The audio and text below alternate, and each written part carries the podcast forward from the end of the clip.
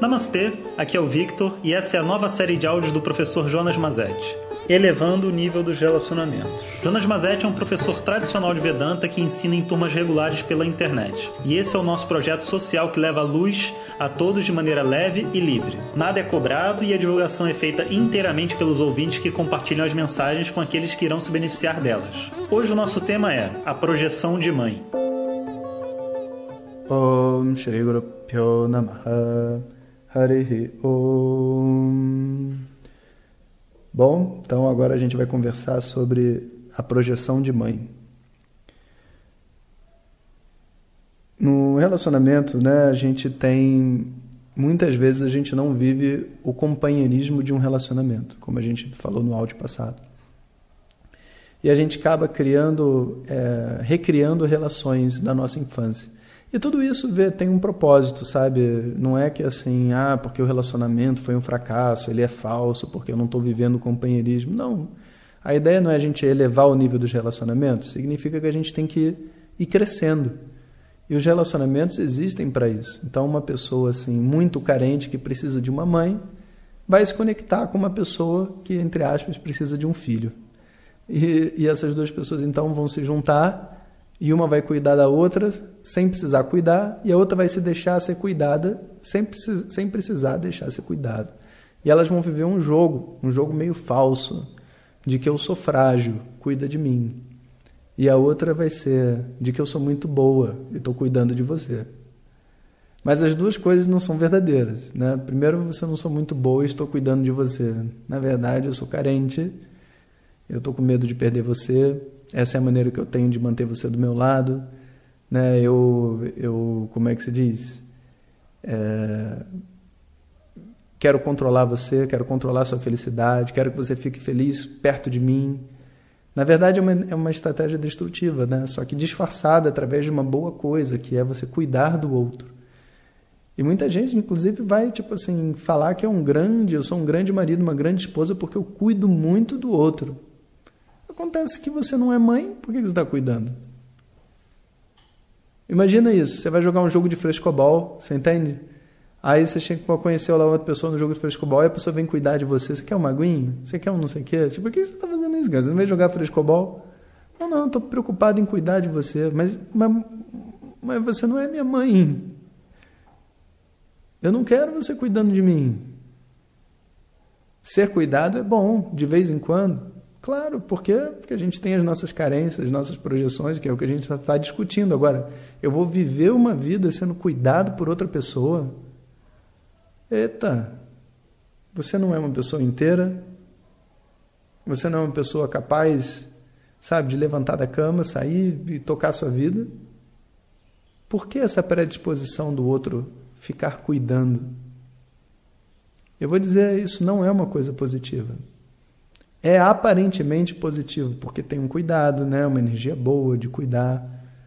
Mas ninguém faz nada de graça para ninguém, nem copo d'água, cara. Quando uma pessoa vem cuidar da gente, isso tem um preço. Quando não é o papel dela, né? não é nossa mãe, tem um preço. A mãe não faz com preço, ela faz por amor. Mas todas as outras pessoas elas fazem com preço. Tanto é com preço que depois que passam no, não sei quantos anos, elas jogam na cara. Eu cuidei de você, eu fiz não sei o quê, todo esse período, quantas coisas eu não fiz em nome do nosso relacionamento. Mas ninguém pediu isso. Isso é uma projeção que você criou dentro da sua mente.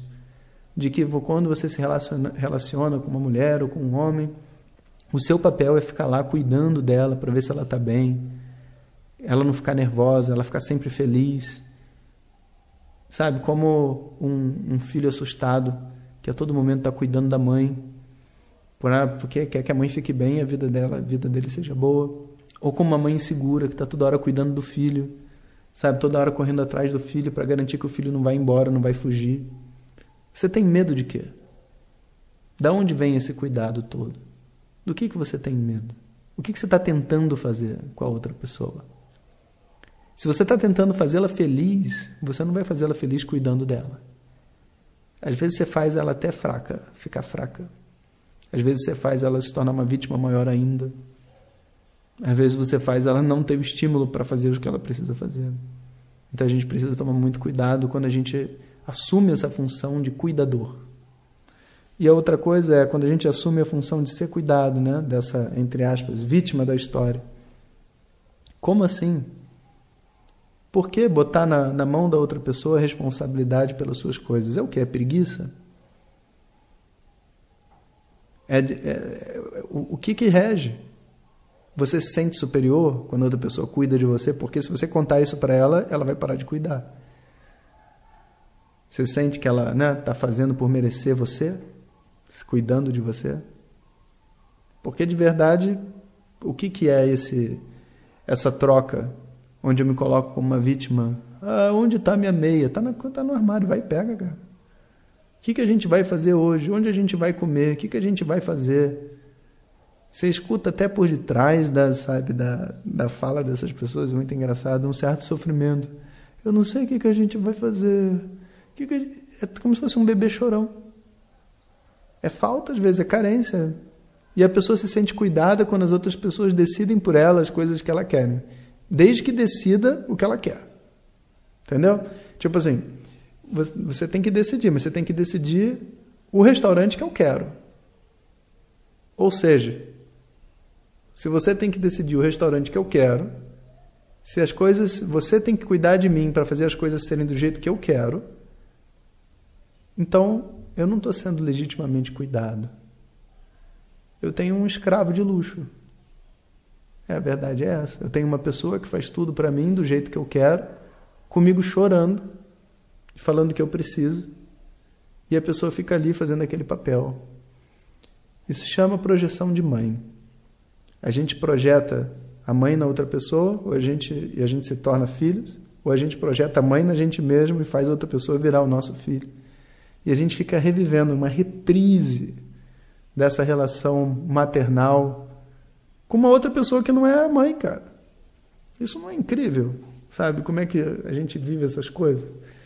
Então, como que a gente sai disso?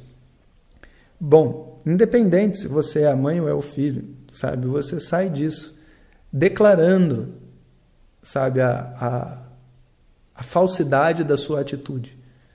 Não é não fazendo, porque não fazer não é uma escolha. A atitude ela vem, a gente chora, a gente brinca, a gente fala, ah, estou sofrendo muito hoje, estou sofrendo muito, está muito difícil a vida. Aí a pessoa, você está bem? Posso fazer alguma coisa por você? Aí você responde, não, não, eu só estou falando isso porque eu gosto de ouvir você cuidando de mim. Não tem nada acontecendo. Acabou a projeção. Só você ser sincero. Entende? Você vai decidir o que a gente vai comer? Decide logo o que a gente vai comer. Ei, você também vai comer. Como é que a gente resolve isso? Você não, vamos fazer o seguinte: você quer que eu decida o que você quer? Ou você quer que eu decida por você? Porque decidir o que você quer só você vai saber. Eu podemos até fazer uma eliminatória aqui para ver o que, que você quer que você não está querendo admitir, falando que, eu, que é para eu poder decidir. Agora, de verdade, pensa só, que coisa cruel a outra pessoa tem que ficar adivinhando o que, que eu quero. Nenhum ser humano nasceu para isso. Sabe? Viver atrás de uma outra pessoa adivinhando o que ela quer. Não é assim. Sabe? Isso não é, não é vida de gente, sabe? Então você vai chegar para pessoa e falar assim: olha, você pensa o que você quer, quando você decidir, você me fala que eu peço para o garçom. Pronto aí. É só você me dizer o que você quer. Fica às vezes um silêncio no ar, sabe? Será que a outra pessoa vai me entender? Será que ela não vai achar que eu estou isso? Leve para o bom humor. Jogue essa projeção de mãe, escancara ela. Faz ela ser assim um motivo para vocês se divertirem com os papéis que vocês têm. E a emoção, e essa projeção fica leve, as emoções vão tipo colorindo, sabe? É uma coisa muito bonita. Então não precisamos ter medo, sabe? Eu achar meu relacionamento é fracassado. Não é essa a ideia. A ideia é a gente elevar o nível dele, é a gente compreender que essas projeções existem e que elas, na verdade, não são o que a gente tem para viver junto. Então, que a gente pode vivê-las e ser maior do que elas. Então, a gente pode é, fingir, né? a gente pode jogar, atuar, assumindo que estamos jogando. E aí o jogo fica leve. Ou a gente pode jogar falando que a gente não está jogando. Aí o jogo fica muito pesado. E é isso que, em geral, as pessoas fazem. Sabe? É. Então, está cada vez mais difícil, né? Levando o nível dos relacionamentos, não é, não está sendo uma série fácil.